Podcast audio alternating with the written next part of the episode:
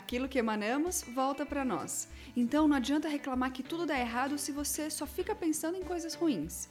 Lembrando que os problemas sempre existirão, para todos. A forma como lidamos com eles é que faz a diferença. Por isso, vamos focar na solução e não no problema. Não vamos baixar o nosso padrão vibratório. Cada um só colhe o que planta. Se não gosta da sua colheita, que tal mudar o seu plantio? Se não conseguir fazer isso por conta própria, peça ajuda. Sempre há uma mão amiga disposta a ajudar.